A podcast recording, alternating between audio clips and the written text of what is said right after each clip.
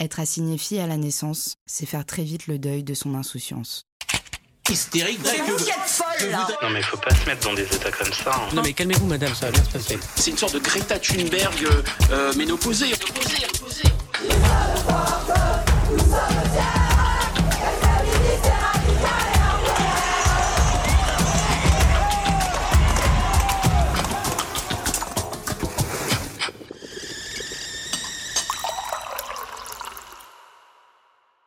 C'est quand on est sexualisé à 6 ans par des vieux monsieur dans la rue. Ou quand, ado, son propre frère fait une remarque sur les seins qui poussent avec une petite pichenette dans les tétons. Ou encore plus tard, quand nos parents nous interdisent de sortir un petit peu tard dans la soirée parce que les hommes sont dangereux. L'enfant en nous est tué bien plus vite que celui des garçons. Et puis, devenir une jeune femme, c'est faire le deuil de la tranquillité. On va être harcelé et agressé dans la rue, au travail, dans son couple. Il va aussi falloir prendre en charge le labeur invisible et non rémunéré, domestique et émotionnel de toute la famille. Prendre soin des autres, penser à la santé, à l'éducation, aux cadeaux, au bien-être de toute la famille, au bien-être de tout le monde. Fini les week-ends et les soirées libres de toute responsabilité. Adieu le repos.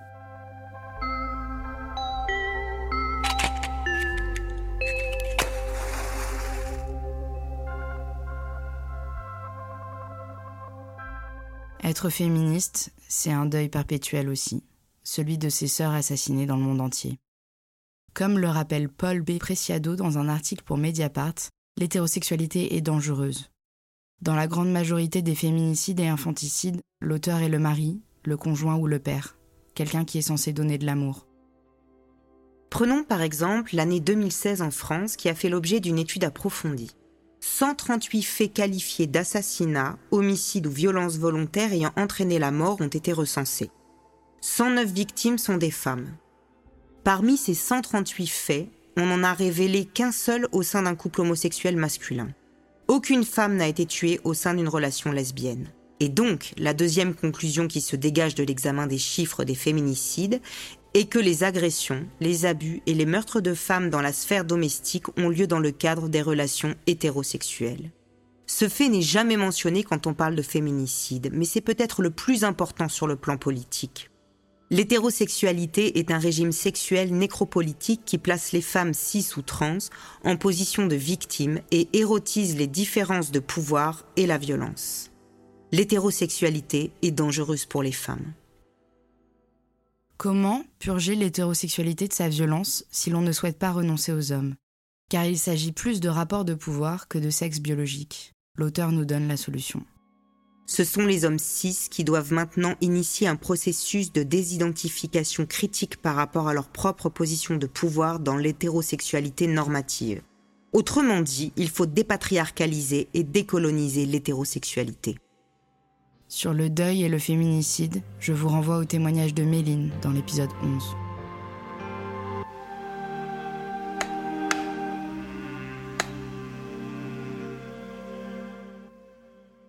Aujourd'hui, on va parler d'un sujet un peu plus léger mais qui travaille toutes les féministes hétéros.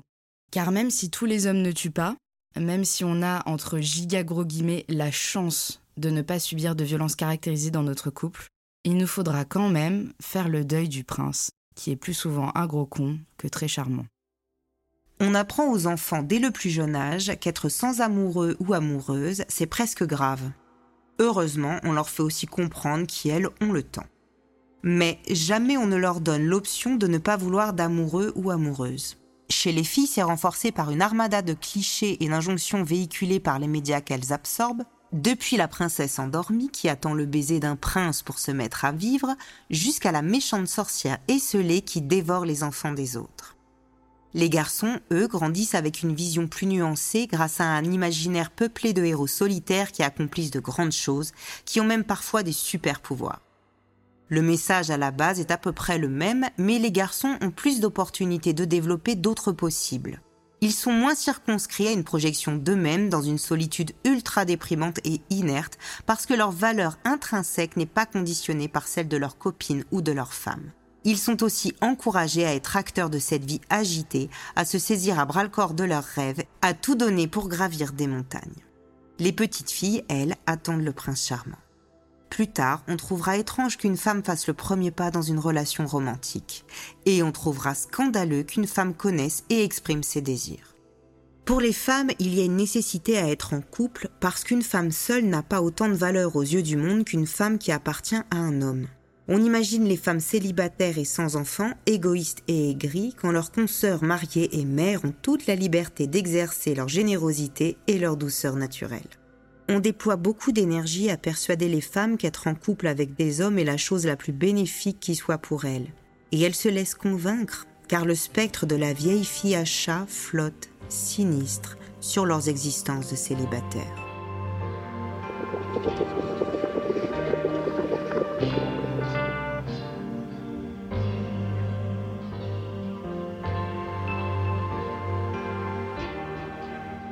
Une femme adulte, mature émotionnellement, c'est faire le deuil de l'amour romantique tel qu'on nous l'a vendu toute notre enfance. Et puis potentiellement, c'est carrément faire le deuil des relations avec les hommes, ou alors accepter d'être constamment déçu par ceux qu'on aime parce qu'ils ont peur de s'engager, parce qu'ils savent pas être vulnérables, parce qu'ils préfèrent faire du mal que de se mettre en danger, ou encore juste parce qu'ils sont souvent incapables d'être à l'écoute d'autre chose que leur propre désir ou confort personnel. On peut être euh, d'être des meufs. On a plein de force en nous, tu vois, plus que les hommes en vrai, je trouve. Ces hommes côté Missandre, je les trouve un peu faibles.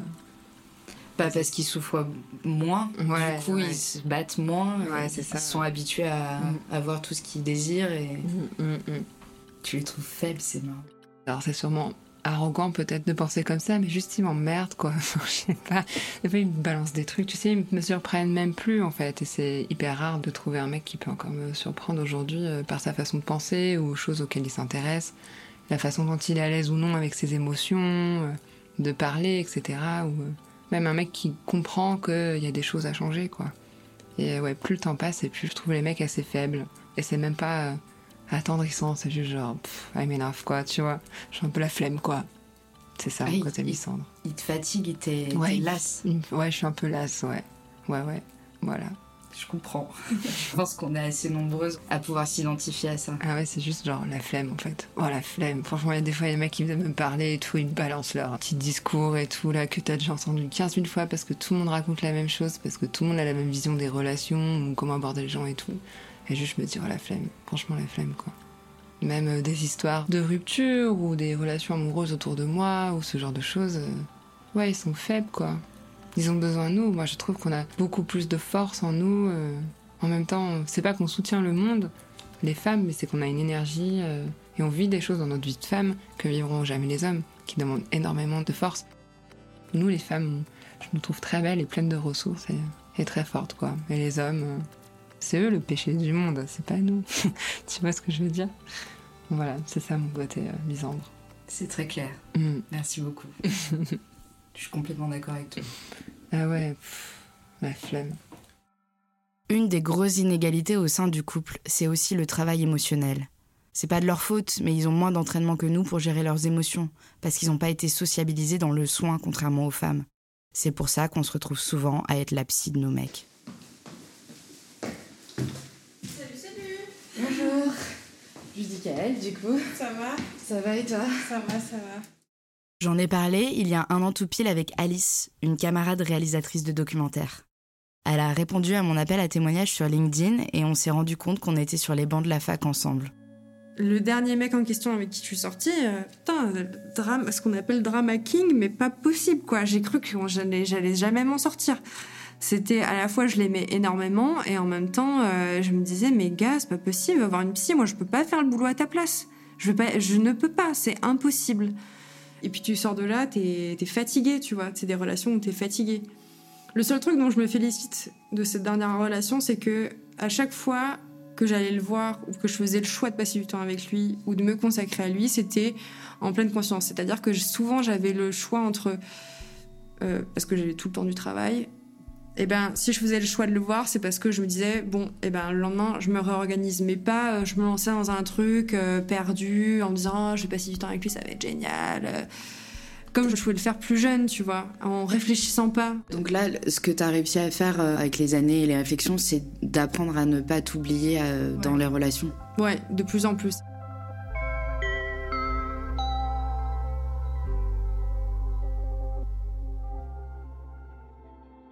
Nous sommes misandres dans notre coin.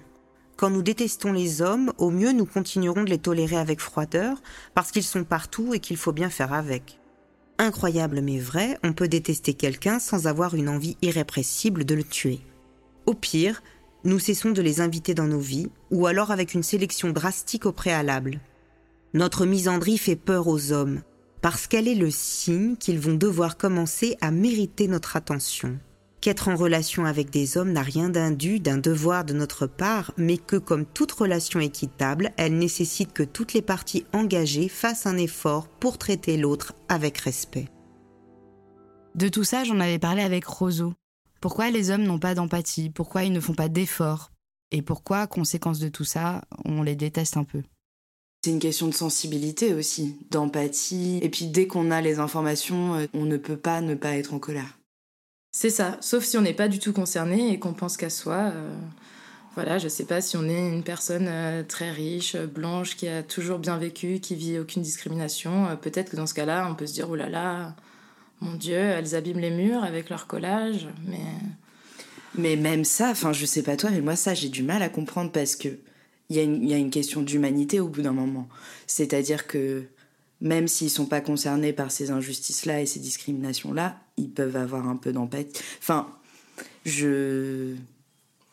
Moi, ça me met beaucoup en colère, ça. Parce que, euh, étant une femme euh, cis, blanche, hétéro, je suis concernée que par la misogynie, pas par d'autres discriminations. Mais ça m'empêche pas de comprendre ce que d'autres personnes vivent et, et d'avoir un peu de colère par procuration, tu vois. Et pourquoi eux, il y a que cette catégorie-là d'humains qui n'est pas empathique, en fait? C'est ça que je comprends pas. Peut-être parce qu'ils vivent vraiment aucune discrimination. Parce qu'un homme, euh, homme blanc, peut-être de 50 ans, mais qui, qui serait pauvre, euh, il comprendrait parce qu'il vit une violence. Peut-être que ces hommes-là ne vivent vraiment aucune forme de violence. Peut-être que leur seule forme de violence qu'ils pensent vivre, c'est de payer trop d'impôts, tu vois. Donc euh, ouais, je pense que je pense que c'est pour ça. Et après, euh, oui, j'ai l'impression quand même. Enfin, on parle d'intersectionnalité. J'ai l'impression que quand on vit euh, quand on vit une violence, on est quand même plus amène de comprendre les autres. Mais c'est pas nécessairement le cas. Avec cette colère-là, est-ce que tu ressens parfois de la haine? Euh, je ressens de la haine. Je ressens la haine des hommes. Je suis misandre, vraiment, je le revendique. J'ai un, un sac Ménard Trash là avec moi. Euh, Ménard Trash, donc les hommes sont, sont des ordures. Voilà, les hommes sont des déchets non recyclables, il n'y a rien à en faire. Oui, oui, je ressens de la haine.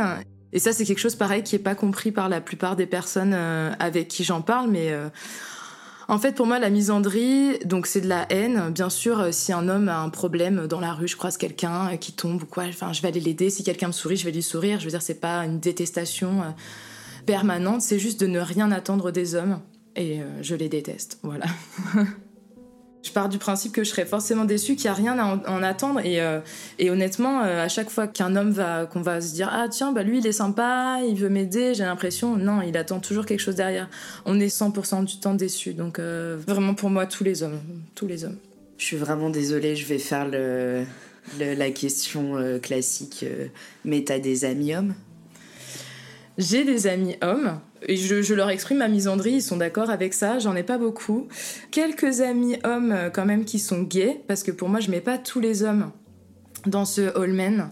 Pour moi, les hommes gays vivent euh, aussi une forme de sexisme à travers l'homophobie, donc ils sont, ils sont plus à même de comprendre ce qu'on vit. Euh, Est-ce que tu peux préciser pourquoi le sexisme On ne voit pas forcément le lien entre homophobie et... Pour moi, l'homophobie, ça peut se rapprocher au sexisme au sens où les hommes ne font pas ce qu'on attend d'eux, d'être des vrais hommes virils, c'est-à-dire de dominer les femmes. Eux, ils font l'amour entre hommes, ils s'aiment entre hommes, et donc du coup, ils correspondent pas à l'archétype de la, de la virilité. Donc d'ailleurs, souvent, on les traite de femmes, euh, femmelettes ou je ne sais quoi.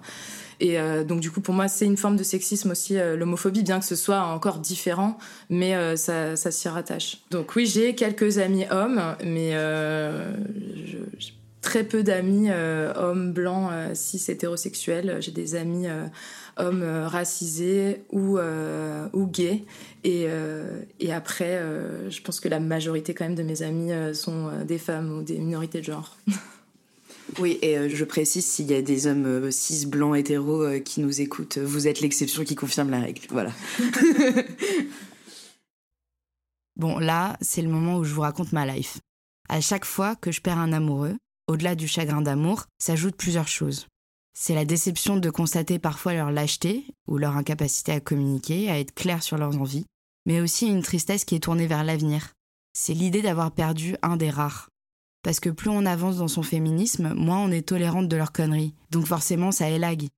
La barre des exigences décolle un petit peu du sol et donc les options s'amoindrissent. Moi, j'ai souvent, même hors de Tinder, hors des applis, j'ai souvent ce truc de à chaque fois que je me sépare. Et puis j'ai eu de la chance, j'ai plutôt été avec des mecs cool et parce que j'ai un gros tri de faits aussi. Moi, le, le féminisme, c'est la première case, ou même être de gauche, c'est vraiment le premier Ben truc voilà. à cocher. Je peux pas, sinon c'est pas impossible. bah, non, non, mais on est bien d'accord. En fait, on n'a pas de temps à perdre et d'énergie Mais c'est mentale. exactement ça. Tu peux pas, tu peux pas bousiller ton énergie à ça, quoi. C'est pas possible. Enfin, Ce qui me désespère, du coup, à chaque fois que je me sépare ou que je me retrouve célibataire, c'est de me dire oh non, oh, va falloir recommencer. Exactement, c'est ça, c'est ce truc de putain, il va falloir tout reconstruire. Si je rencontre quelqu'un, je vais devoir le reformer au féminisme. Il y a aussi un truc comme ça.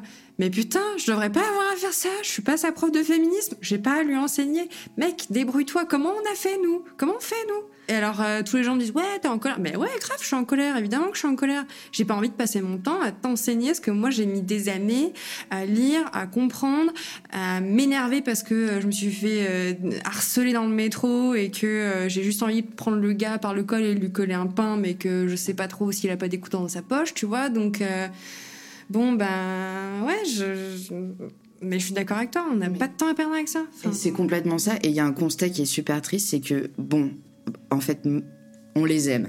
Mmh. On peut pas se. Il y a quand même ce truc qui est. Quand t'es hétéro, c'est ça, c'est très compliqué. J'ai des potes qui me disent ouais, mais change de change de côté. Je suis le gars, euh, j'essaye, mais tu sais, ça marche pas des masses là. J'arrive pas trop. Peut-être, moi je me dis, bon, peut-être quand j'aurai 40 ans, j'y arriverai. enfin, genre, j'ai toujours cet espoir-là de, de, de rencontrer une meuf qui va me, qui va me faire sortir de l'hétérosexualité. Mais il y a ce truc, ouais, qui est fatigant de. euh, quoi qu'il arrive, euh, quand il y a une attirance, il y a un sentiment amoureux ou quoi, de se dire, bon, qu'est-ce, comment je. Alors, est-ce que j'y vais doucement? Est-ce que je tâte le terrain? Est-ce que je dis euh, on devrait pas cash avoir euh, ça, tu vois, quand on est avec nos potes, on se pose pas la question. Quand tu rencontres quelqu'un, tu poses les dés sur la table en disant bah voilà, moi je suis comme ça, et de toute façon si tu m'aimes pas, tu m'aimes pas, et tu t'en vas quoi. Et c'est tout. Ben là, en fait, ça devrait être pareil. Mais ça veut dire qu'on est tout le temps en train de quêter euh, une validation. Mais c'est pour ça aussi que je te dis que maintenant. euh, en fait, je suis plus en train de. Je veux plus passer mon énergie à ça. Je veux plus chercher quelqu'un. Si la rencontre, elle se fait, ça veut dire que c'est quelqu'un de formidable qui est en face de moi, avec qui on va parfaitement se comprendre.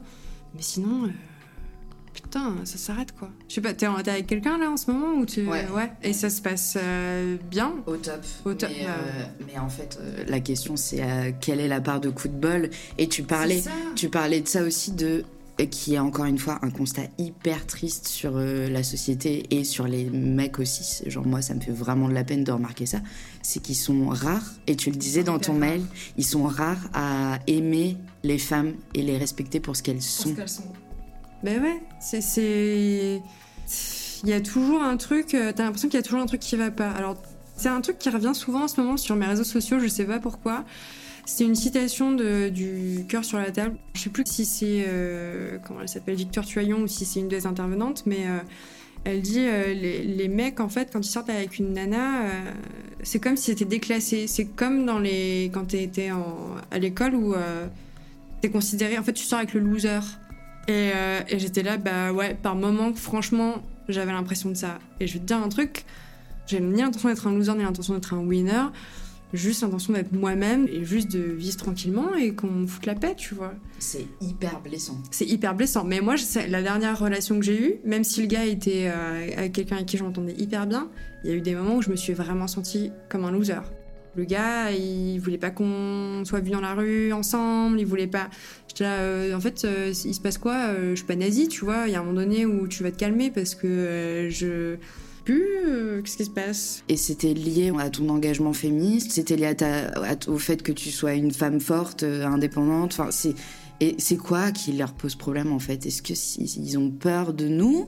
Est-ce qu'ils se sentent rabaissés avec nous? Est-ce que Ben, je pense que. Alors, dans son cas, lui, il y avait aussi. C'est toujours pareil. Là, euh, c'est pas une excuse, mais c'est vraiment. Il a une histoire euh, compliqué, perso, machin. euh. En tout cas, il y avait un truc où tu caches. Enfin, moi, ça me, ça me blessait parce que même si tu veux pas montrer la relation, tu peux très bien te balader avec une nana dans, la rue. Tu seras pas forcément. Ça peut être une pote, quoi. T'es pas.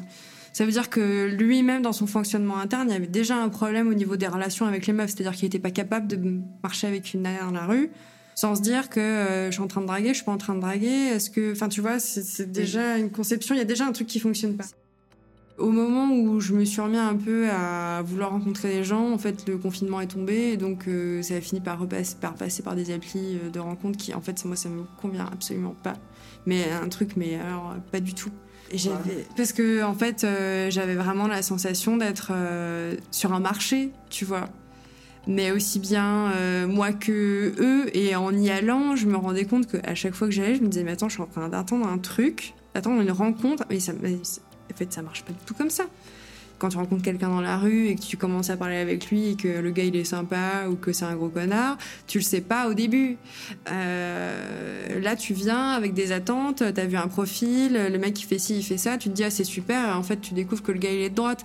Bon ben tu vois, enfin tu, vois ce que je veux dire, ça, ça pose des problèmes quand même. Tu sais que moi, j'étais sur Tinder aussi. Je fais des allers-retours sur Tinder, quoi. Et j'ai fini par euh, écrire sur mon profil euh, Je suis une grosse féminazie et je casse l'ambiance en soirée. Pour faire un tri, tu vois. C'est- tu vois, c'est ce que au début je me suis dit, est-ce que je vais mettre ça? Mais et après je me suis rendu compte que je me suis plus ou moins autocensurée en mettant ou en ne mettant plutôt pas des choses, en me disant bon comme ça, euh, ça augmente mes chances de rencontrer quelqu'un. Mais après j'étais là. Mais attends, dans la vraie vie, comment tu fais de toute façon quand tu sens pas la personne? Et ça, c'est un truc maintenant, j'ai une espèce de radar à connard, comme je l'appelle. Très vite, euh, je sais à qui j'ai affaire et que ça va pas bien se passer ou que ça va très bien se passer. Et donc là, euh, juste euh, quand tu vois les, les profils sur les applis, c'est comme euh, sur un paquet de gâteaux, tu vois, euh, t'as une super image et tout, t'as envie d'y aller, tu l'ouvres, il y a trois pépites de chocolat, non, je suis dé- désolée, je vais pas y aller, quoi. Est-ce que, tu peux nous décrire un peu à quoi tu penses là C'est quoi le packaging euh, Idéal du gâteau, du paquet de gâteaux? Non, non, de celui que tu vois sur Tinder qui te dit Ah. Oh là là, celui-là c'est sûr, il y a que trois pépites dedans. Je sais pas, il y en avait. En fait, c'est tellement là comme ça. Si c'était souvent où je me disais que ça va, que ça allait être bien et que en fait il y avait, rien euh, à l'intérieur du gars.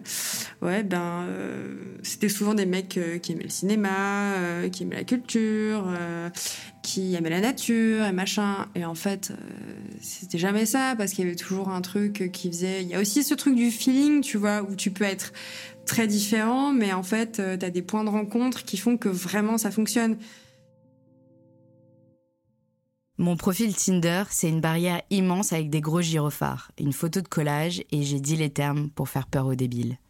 J'évite les victoriens écoles de commerce, les marques consultants en finance et autres globetrotters selfie abdo Thaïlande qui cherchent leur partenaire de crime pour des soirées sans prise de tête. Mais par contre, je pense que je fais pas confiance à mon radar à connard, comme l'appelle Alice. Enfin si, il est super efficace, mais disons qu'il est réglé sur la plus haute sensibilité possible. Ça peut durer des semaines, voire des mois, à tester, vérifier, être sur ses gardes, à doser entre ne rien laisser passer et ne pas trop leur faire peur non plus, s'ils nous plaisent un peu.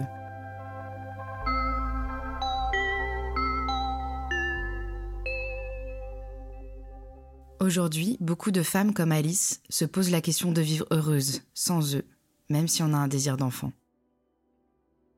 Vraiment, là, je suis entourée de couples qui se marient, qui ont des enfants et tout. Ça, C'est un peu. En plus de, de tous âges, au début, c'était des gens qui étaient plutôt au collège ou au lycée avec moi. Donc, je, je sais que dans- dans ces périodes-là, tu sais que les gens viennent pas forcément des mêmes milieux. Et donc, du coup, il y a des gens qui ont des enfants très jeunes, qui se marient très jeunes et qui n'ont pas forcément les mêmes euh, envies que toi. Moi, je voulais d'abord étudier, je voulais d'abord euh, travailler, euh, voyager et tout. Donc, bon.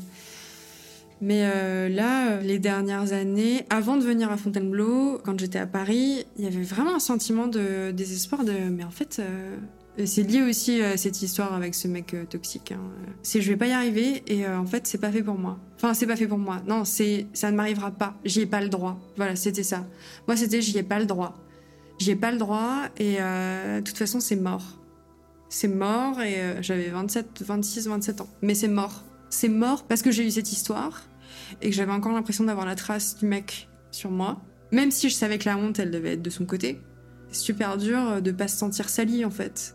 Donc c'est pour ça aussi, tu vois, qu'il y a cette espèce de notion de désespoir où euh, avant de prendre conscience de tout ce qui t'est arrivé, de toute la violence en fait qui existe, de cette volonté de posséder ton corps, que l'autre veut posséder ton corps, veut te posséder, veut te contrôler, veut que tu deviennes euh, son épouse, euh, sa poule pondeuse, pour être plus exact, parce que c'était ça un peu le but. Il y a un moment donné où quand je voyais que je n'arrivais ni à rencontrer des gens dans la vraie vie, ni que ça marchait sur les applis de rencontre, je me suis dit en fait c'est mort. C'est mort quoi. Il y a un truc et c'est forcément cette histoire et c'est forcément de ma faute. Et euh, il y a forcément un truc qui fonctionne pas. Pourquoi tous les gens autour de moi ça fonctionne? Pourquoi il y en a qui arrivent à passer une nuit avec l'un et puis après une nuit avec l'autre et puis qui s'en foutent et moi j'y arrive pas? Et pourquoi eux ils se mettent en couple et moi je rencontre personne? Pourquoi ils sont heureux et moi euh, je me sens pas bien? Et en fait il a fallu que je déconstruise tout ça pour quitter ce, ces sentiments de désespoir, retrouver une certaine sérénité. Et aussi le fait de quitter Paris, c'était ne plus être pressurisé par le fait de voir des gens tout le temps dehors dans la rue avec leurs mecs. Je pense que j'associais aussi vachement la maternité avec le fait d'être en couple et donc du coup de me dire mais ça ne m'arrivera mais jamais, c'est mort, c'est fini parce que j'arrivais pas à trouver quelqu'un. Je suis de manière générale plutôt célibataire qu'en couple.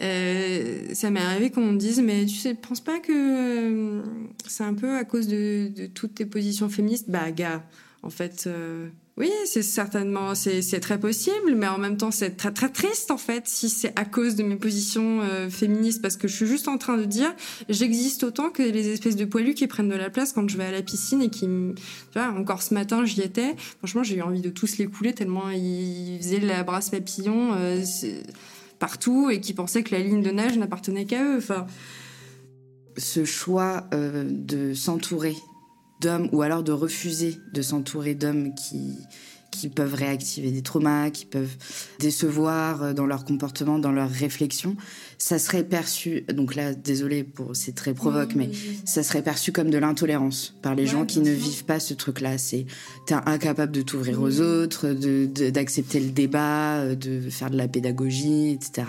Mais en fait, ce que tu dis, c'est que c'est une façon pour toi de prendre soin de toi. Mais vraiment, euh, en termes de santé, quoi, même physique, mentale et physique. Donc tu te protèges. C'est intéressant ce que tu dis parce que vraiment, euh, à la fois je me protège et en même temps, c'est pas un truc contre les mecs. C'est-à-dire que mon équipe technique, c'est quasiment que des mecs. Les endroits où je me protège, je pense que c'est plus dans les relations euh, amoureuses. Parce qu'en fait, Pareil, j'ai commencé à essayer d'identifier euh, pourquoi ça me rendait malheureuse de voir que toutes mes amies sont en train de se marier, sont en train de commencer à emménager avec leur mec et que moi je suis toujours toute seule. En fait, j'arrivais pas à déterminer et c'était des moments où je me disais oui, est-ce que c'est vraiment d'être toute seule euh, qui me rend malheureuse? Alors euh, pas forcément parce qu'il y a des moments où je suis très très contente de vivre toute seule et d'avoir un emploi du temps que j'aménage exactement comme je veux. J'ai pas envie d'avoir de, de rendre de compte à personne t'apprécies ton indépendance. Ouais, vraiment. Et le truc, c'est qu'en fait, je me suis rendu compte aussi de ça, c'est que le couple, il est vachement associé à le fait de la maternité, en fait. Et la maternité étant associée tellement au couple que si je trouve pas le mec idéal avec qui tu vas te marier ou pas, mais avec qui en tout cas tu vas construire quelque chose et avec qui tu peux avoir un projet d'enfant, ça, ça me mettait une pression énorme. Enfin, tu vois, je vais avoir 29 ans le mois prochain. Euh, en gros, il me reste 10 ans, à peu près, euh, pour euh, concevoir un petit. En discutant avec d'autres gens, aussi en rencontrant des, des femmes qui aiment des femmes et qui ont des enfants, mais parce que elles sont amies avec des couples hommes qui eux-mêmes avaient envie d'avoir des enfants et du coup les deux ont eu un enfant ensemble et en fait font comme une garde alternée euh, de parents divorcés, quoi. Mon amie qui est lesbienne, que je connais, qui a une fille, elle avait un ami qui, ou elle a toujours, puisqu'ils sont parents maintenant, qui est gay, et ils ont décidé d'avoir un enfant ensemble, bien que pas ensemble, et chacun de leur côté, ayant des histoires de couple qui durent ou pas. Et en fait, maintenant, chacun étant en couple et formant une espèce de une énorme famille réunie avec euh, bah, en gros quatre parents tu vois. Enfin c'est et puis euh, je je sais plus exactement mais je pense qu'il doit y avoir euh, peut-être deux autres enfants dans le tas. Enfin tu vois.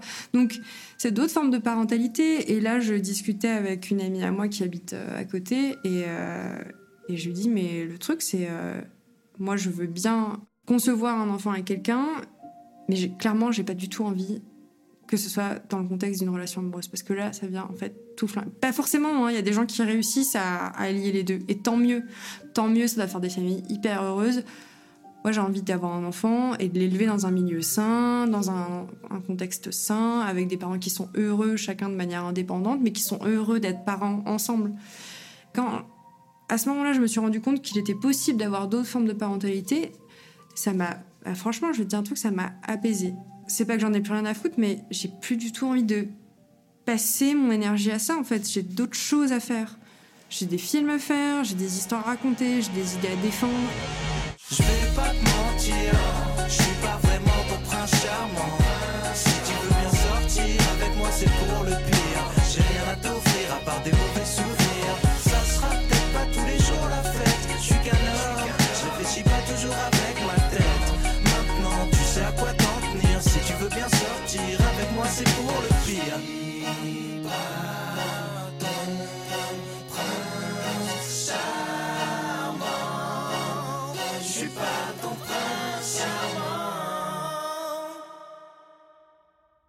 Le prince charmant, c'est un gros con. Ça, ça bouge pas. Mais n'oubliez jamais que même Orelsan a fini par écrire des chansons d'amour. Qu'est-ce que j'irai faire au paradis quand tu t'endors près de moi? Bon, la bonne nouvelle, c'est qu'il y en a quand même des mecs super. Évidemment, notre hétéro, on est d'accord. C'est juste assez triste de constater que le patriarcat, le sexisme ordinaire, le refus des hommes à remettre en question leur comportement et tout simplement notre propre expérience empirique des mecs, nous condamnent à nous méfier des gens qu'on aime. C'est triste aussi de ne pas pouvoir s'empêcher d'aimer ceux qui nous forcent à nous méfier d'eux. Finalement, la misandrie est un principe de précaution. Après avoir passé tant de temps à être au mieux déçu et au pire brutalisé par les hommes, d'autant plus après avoir absorbé la théorie féministe qui articule le patriarcat et le sexisme, il est tout naturel de développer une carapace et de ne plus donner notre confiance à n'importe quel type qui passe par là et qui nous assure que si si, lui, il est gentil. Et c'est valable pour tous les hommes, pas forcément que ceux que l'on fréquente personnellement. Bon, moi, euh, mon histoire personnelle, c'est. Je suis sortie avec un mec pendant un an et demi, et en fait, euh, j'ai été euh, violée, j'ai été manipulée, j'ai été humiliée. euh, voilà. J'ai mis fin à la relation en septembre 2017. Et jusqu'à très récemment, j'arrivais pas à identifier pourquoi j'avais tous ces mots de vente, tous ces trucs contradictoires où vraiment la sensation physique, c'est d'être crispé sur un truc où c'est un nœud et t'arrives pas à le démêler. Pourquoi c'était si dur? Eh ben, en fait, ce qui est si dur et ce qui est si... euh, ça monte encore aujourd'hui d'en parler, c'est que le fait d'avoir vécu ça alors que j'ai été élevée dans une famille de féministes et tout, c'est la sensation d'avoir failli.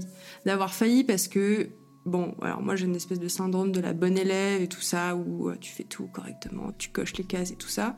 Mais c'est insupportable pour moi d'avoir la sensation d'avoir, malgré cette éducation féministe forte et ancrée, putain quoi, je me suis fait prendre par un espèce d'ectoplasme qui m'a bousillé pendant 5 ans. Mais c'est super dur de se dire, mais comment j'ai pu laisser échapper un truc pareil? Comment c'est possible que je me sois, euh, de manière inconsciente, euh, j'ai coulé là-dedans, quoi? Et ça, c'est. Ça, c'est rageant, ça, c'est super dur parce qu'en plus, le mec en question, il n'est pas du tout. euh, c'est pas. euh, c'est pas un mec qui va te frapper, c'est pas un gros costaud, c'est pas. Tu vois, vraiment, le gars, il est tout mince, il est tout. physiquement, mais même aussi intellectuellement, c'est pas. euh, c'était pas un imbécile du tout, mais il était pas très cultivé, il était pas très.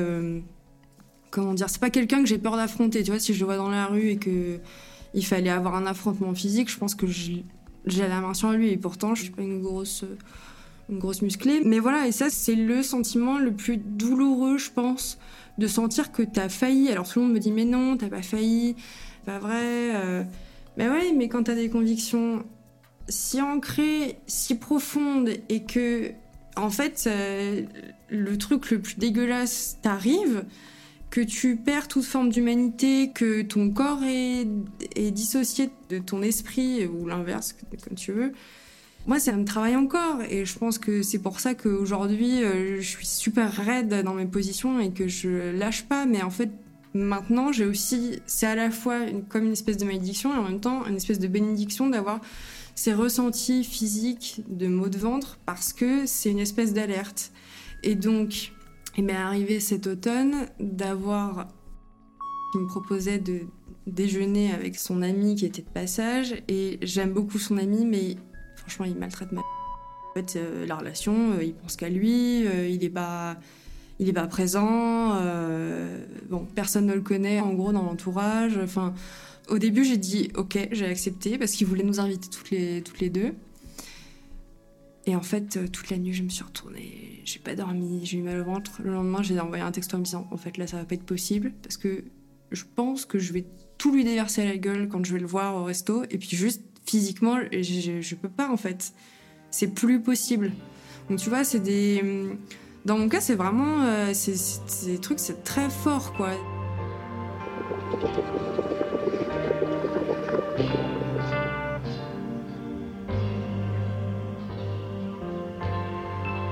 On passe son temps à guetter d'éventuels red flags qu'on a déjà identifiés grâce à des ex toxiques, à douter de tous les connaître, les red flags, à essayer de se demander si on peut se faire confiance quand on trouve qu'un mec est plutôt un green flag, à s'attendre sans cesse à être déçu. On passe son temps à rester quand même quand il y a des choses qui nous plaisent pas et à nous demander si on n'est pas en train de faire une connerie. Et je vous parle même pas de l'orgasme gap, le fait que 95% des hommes hétéros déclarent jouir à chaque rapport, contre seulement 65% des femmes hétéros et 86% des lesbiennes. Donc, en plus de tout le reste, on kiffe même pas forcément la baise. C'est triste aussi de constater que toute féministe qu'on peut être, on laisse encore un mec dépasser nos limites. Ou qu'on espère encore que tel gars change au lieu de l'envoyer se faire voir. Ça donne du chagrin autant de se sentir baladé que de constater qu'on laisse faire, par peur de pas être aimé si on s'exprime, par peur de se retrouver seul. Vous connaissez Fleabag, la super série britannique féministe? Eh bien, à la fin de la saison 2, le prêtre sexy nous dit qu'être romantique, c'est courageux. Parce que c'est quelque chose que seulement les gens qui ont de l'espoir sont capables de faire. C'est peut-être ça aussi la force des femmes dont parlait Fanny en début d'épisode. malgré tout ce qui m'est arrivé, je suis quand même capable d'aimer, mais alors sans compter quoi. Mais aucun problème. Et de tout donner, et il a pas de souci, et vas-y, prends tout ce que tu veux, c'est pas grave euh, si euh, t'en fous la moitié à la poubelle. C'est pas grave. Moi, je, je peux pas faire les choses à moitié dans ces cas-là, donc euh, bah, je, voilà, euh, je t'aime tel que tu es, et je vais te donner ma présence autant que je peux et autant qu'elle est demandée. Et ça m'a rassurée parce que moi j'avais l'impression que j'étais plus capable de, de refaire quelque chose euh, de semblable, tu vois. Et là je me suis dit putain j'ai des ressources quand même et donc ça, ça devrait ça devrait aller, ça devrait bien se passer. Donc euh, voilà le fait de se dire que le chemin n'est pas tout tracé. En plus ça correspond aussi avec le mode de vie que j'ai choisi en étant intermittente ou dans ces carrières-là il n'y a pas d'exemple t'es pas euh, fonctionnaire où tu vas monter euh, de poste en poste ou t'es pas dans une entreprise où tu vas tu peux mais en étant des réalisateurs réalisatrices ou des chefs op tu navigues à vue euh, tu vas faire tes heures là où tu peux par moment euh, et tu te débrouilles et du moment que tu fais des projets qui fonctionnent euh, enfin qui, te plaisent et, et qui défendent tes idées je pense que c'est déjà énorme. On n'est pas beaucoup à faire ça sur cette planète. Donc arriver à aligner ma manière de penser les relations amoureuses et les relations avec les mecs d'une manière plus large, amicale aussi, et d'aligner le côté professionnel, je me suis dit, enfin là, ça m'a. Ça va beaucoup mieux là, tu vois, ça, se- passe. euh, Ouais, ça se passe bien mieux, ouais. Je suis allée à une conférence où Judith Duportail était présente il y a quelques mois. Elle a décidé de devenir mère hors du couple, à force de déception amoureuse avec les hommes. Elle disait que croire au mec déconstruit qui a de l'empathie, c'est juste la version pseudo-féministe parisienne de croire encore au prince charmant. Je vous avoue que cette phrase-là, je l'ai prise en pleine gueule. Je culpabilise parfois de pas être capable d'y renoncer, de pas être cette femme indépendante qui n'a pas besoin des hommes pour exister. Au lieu de me concentrer sur moi, je m'inquiète que les hommes de ma vie m'entendent parler et que ça les blesse. Si je tombe amoureuse de vous, monsieur, je n'attendrai rien, car des hommes, je n'attends plus rien, sauf peut-être un joli souvenir. J'aimerais avoir le courage de l'autrice de La délicatesse des mots. Mais la vérité, c'est qu'il y a la théorie et puis la pratique. Et pour l'instant, malgré tous leurs efforts pour me dégoûter de l'amour, j'ai encore envie de les aimer, mes petits mecs déconstruits.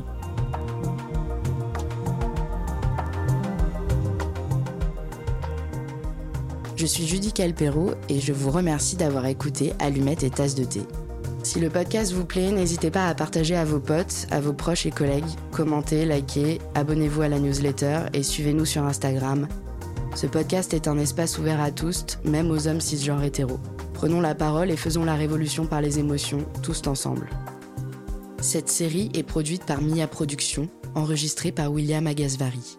Le sound design, montage et mixage sont réalisés par Antoine Ollier.